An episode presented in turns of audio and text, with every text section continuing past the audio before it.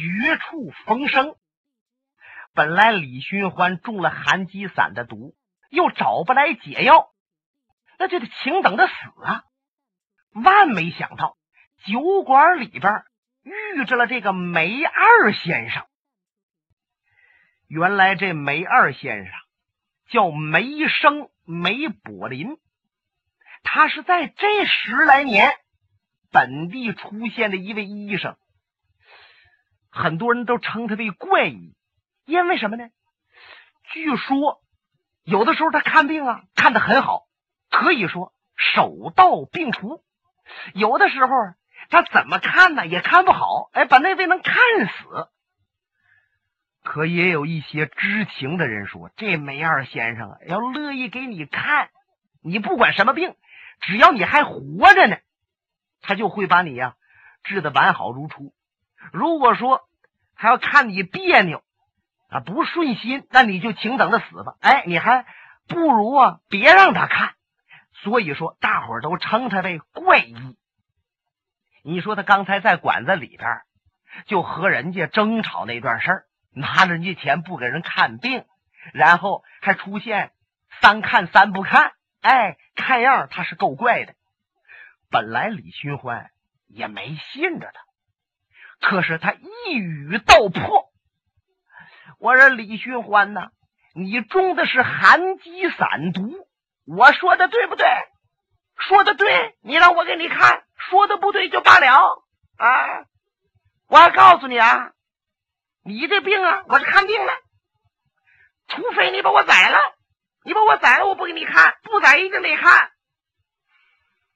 铁船甲和李寻欢是惊喜万分，哎呀，说的太对了。确实中的是寒疾散的毒啊！还没等李寻欢说话，铁船甲一伸手：“梅先生，那您把解药给我们吧，我们可真感激不尽。”可是就见梅先生啊，又坐那儿了，滋儿滋儿滋儿，慢慢喝上酒了。要解药啊？解药没有？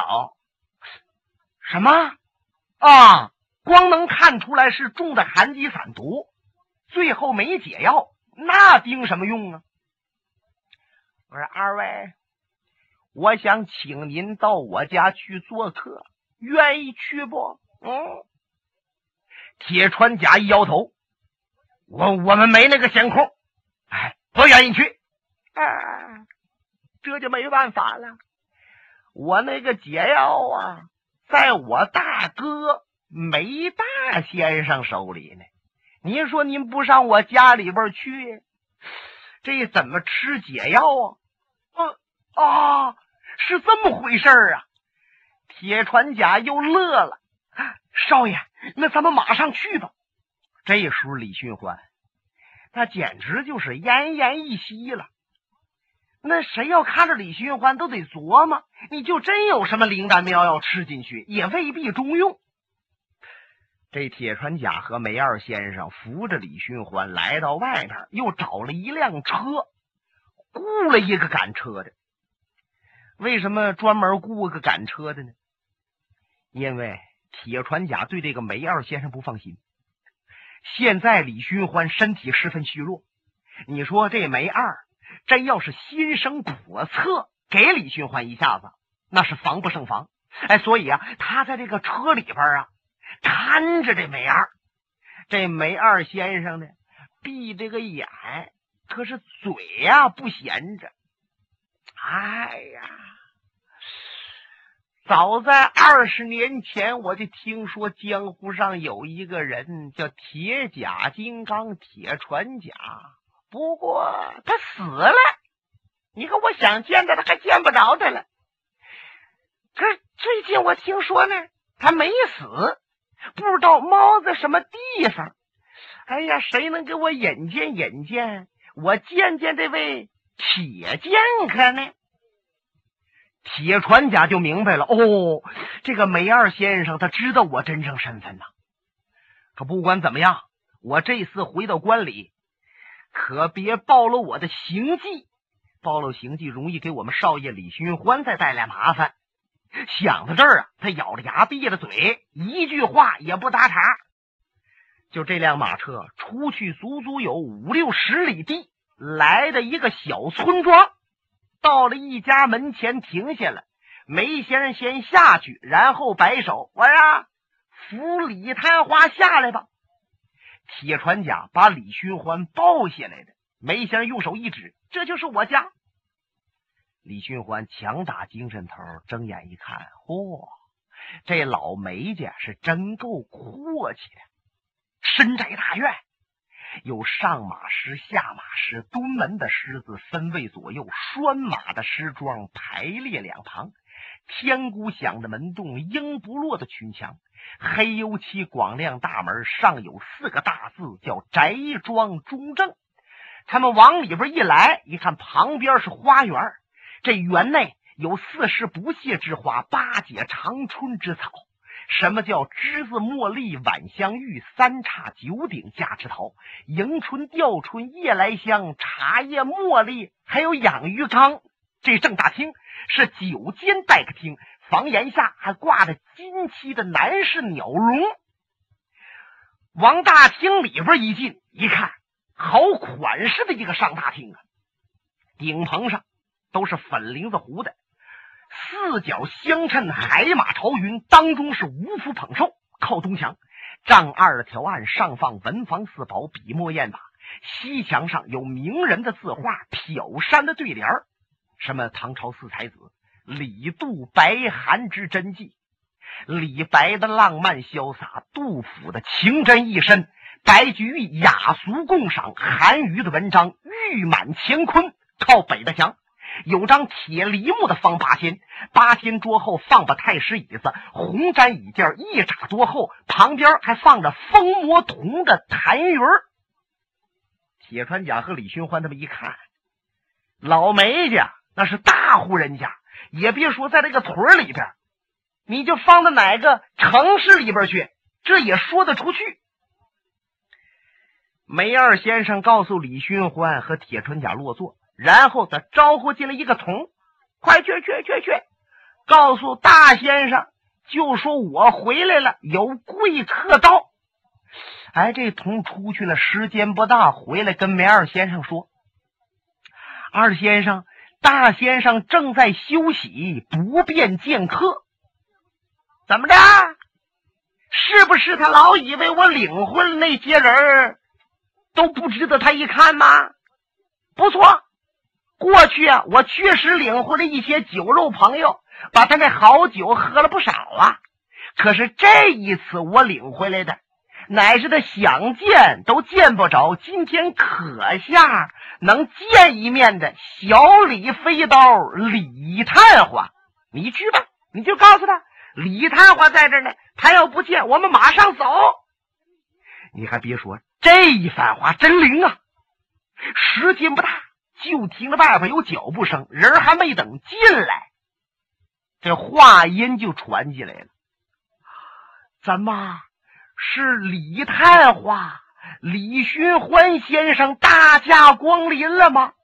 说着，挑帘子进来了，这拳还抱着呢，一个劲儿施礼。早知远迎，甚感惭愧啊，请您多多谅解。他拿眼睛一扫，这梅大先生也真识人。别看他没见过李寻欢，他一琢磨，这彪形大汉铁船甲，他肯定不能是那位曾经在朝廷上中了探花郎的那李寻欢呐。他一看坐在那椅子上的这要死的人，哎，可能他就是李寻欢。三两步，他来到李寻欢的跟前，一躬到地。探花，您这是在哪儿来的？李寻欢勉强拱了拱手。哦，大先生，我打打扰您了。一看这大先生有六十出头，身材修长，一身灰衣，里边相衬白锦绸裤褂，干净利落，不像他兄弟似的造了埋了埋汰的。这大先生啊，有点那个学究的派头。李寻欢瞧着他。很顺眼，这铁船甲性子急，在旁边忍不住了。啊，大先生，呃，在下冒昧问一句，嗯，那解药在哪儿？请赶快拿出来吧。哦，大先生先是一愣，然后仔细一看李寻欢。哦，我说李探花，怎么有闲情雅致来到我的家下呀？原来您是中了寒疾散的毒了。李寻欢真佩服他们哥们，怎么就一瞧我的这个脸色，看我这个模样，就知道我中的什么毒？嗯，这哥俩呀，真是神医。书中交代，这梅大先生对于毒药比较有研究，这梅二先生医术相当高。哎，不过你让梅大先生去给谁哎诊脉治病，哎，那他不会。不过他一看李寻欢，就知道中的是什么毒。李探花，您来到我的家，还怕没解药吗？不要着急啊，咱们是先喝酒后吃药。李寻欢说了一声多谢，这时候酒就摆上来了。梅二先生直撇嘴：“哎呀，这不是见人下菜碟吗？过去我领来那么多朋友。”也没说把这好酒拿上来呀！我说李探花，你得知我大哥的情啊！这酒他平常自己都舍不得喝，只要我在家，他都藏着，怕我给他喝了。这大先生还真不否认，举起杯来，探花，嗯，还有这位朋友，我敬你们二位一杯，请，请。这几个人一饮而尽，这梅二先生自己喝完了，赶紧。又倒上一杯，咕嘎一下子又喝进去了，然后又倒上了。梅大先生就瞪了他一眼。酒过三巡，菜过五味。梅大先生冲李寻欢又一拱手：“李探花，有一件事，可以说是我昼思夜想，几十年来不能忘怀呀。我想。”向您请问一下哦，大先生，您但问无妨。我听说贵府上藏着一幅非常珍贵的字画，那个画就甭说了，上边那个字呢是集的大宋朝苏米蔡黄四大家的笔体，据说。皇宫内院那个字画都是假的，你们家珍藏这个才是真的。我只是听别人说，我呀是既相信又不信。那么有幸见到您了，我想问一下，是这样吗？李寻欢一点头，大先生所言正是啊，我家藏那个是真品。哦哦哦哦哦！哎，这大先生显得都激动了啊，那脸啊涨得通红。梅二先生不管他大哥，一个劲儿低头搁那滋滋滋喝着酒。梅二先生琢磨：我大哥只要是一谈起字画来，那简直是啊，连命都不顾啊！现在没看着吗？跟李寻欢喝上酒，就打听人家那个字画。梅大先生接着说：“李探花，您能不能？”把您那个真品字画拿来让我看看，我绝不敢妄想贪图要您的字画，我只是想瞧这真品，磨一磨人家苏米蔡黄的笔体，见见这神韵，您看行不行？大先生，就您区区请求，李寻欢焉能不允呐？可是有一节，我这个人呐，也是个败家子儿。早年间我离开关里的时候，有个朋友喜欢字画，我已经把字画送给他们了。如今我手里边没了。嗯，大先生一听这话，那脸呱嗒一下子长了有半尺啊。这酒杯啊，慢慢也放那儿。李寻欢瞧着他呀，乐了，没再说什么，低头喝自己的酒。铁船甲一瞧，哎呦，不高兴了，我们少爷还没吃解药呢，他不高兴了，还能不能给解药了？就见那梅大先生回过头来召唤自己那家人。哎，李探花身体不好，这酒劲儿太大，不宜多饮，赶快把酒啊都拿下去吧。哎，是。李寻欢心中好笑，哼，怎么着？我没那字画了，这酒马上就撤下去呀。可是这梅大先生啊，跟着还站起来了，冲李寻欢拱了拱手。李探花，我现在还有别的事情要忙，恕不能久陪。告辞。转身往外就去，铁船甲呼的一下子窜到前面来，把门给挡住了。喂，大先生，酒可以不喝，那个解药你能不能给我们？嗯，听你说这话的意思，好像你们少爷中毒是我给下的毒啊。那么既然不是我下的毒，我为什么一定给解药呢？你给我闪开，我出去。李寻欢一看，船家闪开，让他走吧。咱们到这儿来喝了这么多的酒，已经对不住人家了。人家给解药是人情，不给解药是本分，咱们就此离去。说着话，李寻欢慌慌当当站起来，往外就要走。啪的一把，铁船甲把大先生肩甲扣住了。梅大先生，我告诉你，我和我们少爷这一辈子净讲理来的，从来没以武术欺负过别人。可是今天。我就要不讲理了！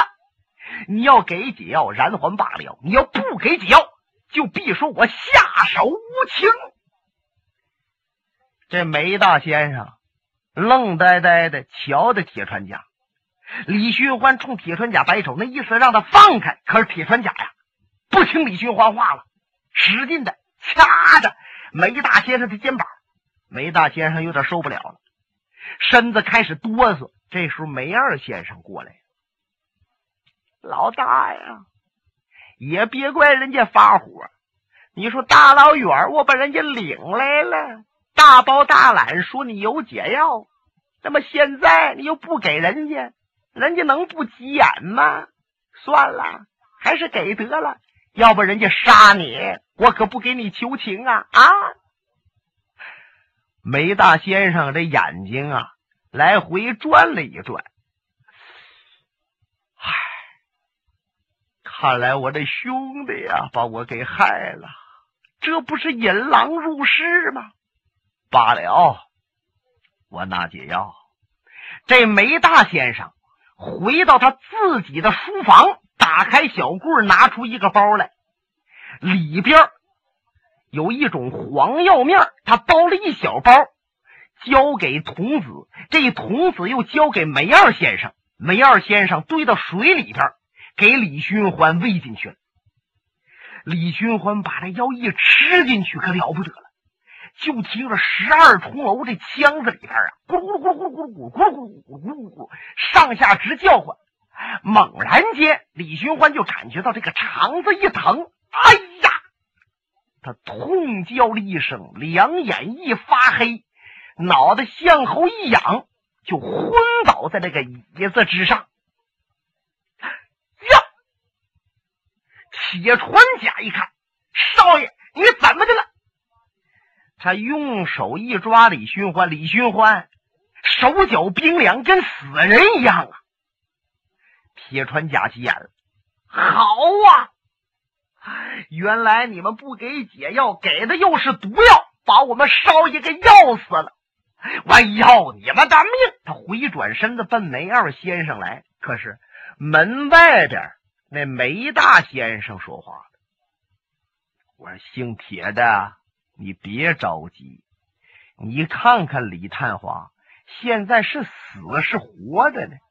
我想你按按他的脉就知道了。等到他那脉都不跳了，你回头再杀我们弟兄不迟。”嗯。哦，铁船甲一扣李寻欢的脉门，别看李寻欢的脉搏微弱，可是还真蹦着呢。啊，还还没死。就这样，铁船甲守在李寻欢的身边，足有两盏茶的功夫。就听李寻欢是长出了一口气，啊，嗯哇，吃这点酒菜啊，都吐出来了。这一吐，梅二先生乐了，这就好了。哎，那毒啊，顺着胃里边这点东西啊，都跑出来了。李寻欢把眼睁开了，当时李寻欢就感觉着呀，浑身舒服了，这气儿啊也能上来了。虽然还有一些虚弱，不过比方才可强多了。看来真是灵丹妙药，药到病除。他赶紧站起身来，二先生、大先生，承蒙救命之恩。在下没齿难忘。这大先生啊，一句话都没说，转身出去回自己屋倒了去了。梅二先生一看，我这李太华，我大哥这个人呢，挺喜欢你。李寻欢想，我给他施礼，他连理我都不理我，还喜欢我呢。哎嗨，他要是不喜欢的人呢，他就直接往出撵了。没看着吗？他的意思是让我摆酒招待你。好好喝，不过他这个人小抠又小店他看咱们喝他那好酒还心疼，所以说呀，他来一个眼不见心不烦，跑他屋里面躺着去。来来来，咱们喝，咱们喝，咱们喝。这个时候啊，他们就已经折腾一天了，接近黄昏。不过李寻欢精神头是越来越足。铁船甲看着李寻欢死不了了，也是高兴已极。这酒是越喝越来劲儿啊！忽然间，就听着他们那个大院门被敲响了，梆梆梆，梆梆梆。有家人去把门打开，一看，哟，三个人不认识。哦，三位有什么事儿吗？啊。我们是来访梅大先生梅伯高的，请您通禀一声。好嘞，家人往里报，时间不大，出来了。哎呦，三位，嗯，大先生说了，最近他心绪不好，不愿意见客，请您三位过几日再来吧。这三位其中的一个主从背后拿出一个长条包裹，打开了，里边是个盒子。然后他双手托着盒子向前一递，我说：“这位家人，您往里边报梅大先生一声，就说在下拿来了吴道子先生的一幅画，愿意赠送给他。”啊，哎哎，看来这家人也知道，他们梅大先生对于字画是特别珍爱。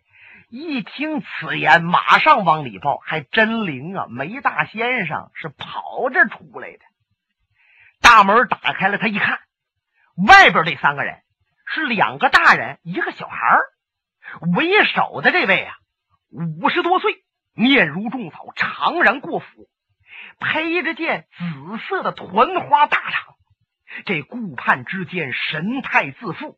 显然呢，是惯于发号施令的人物。那么另外那位呢，三十多岁，个不高，显得精明强干，手里边托着盒子。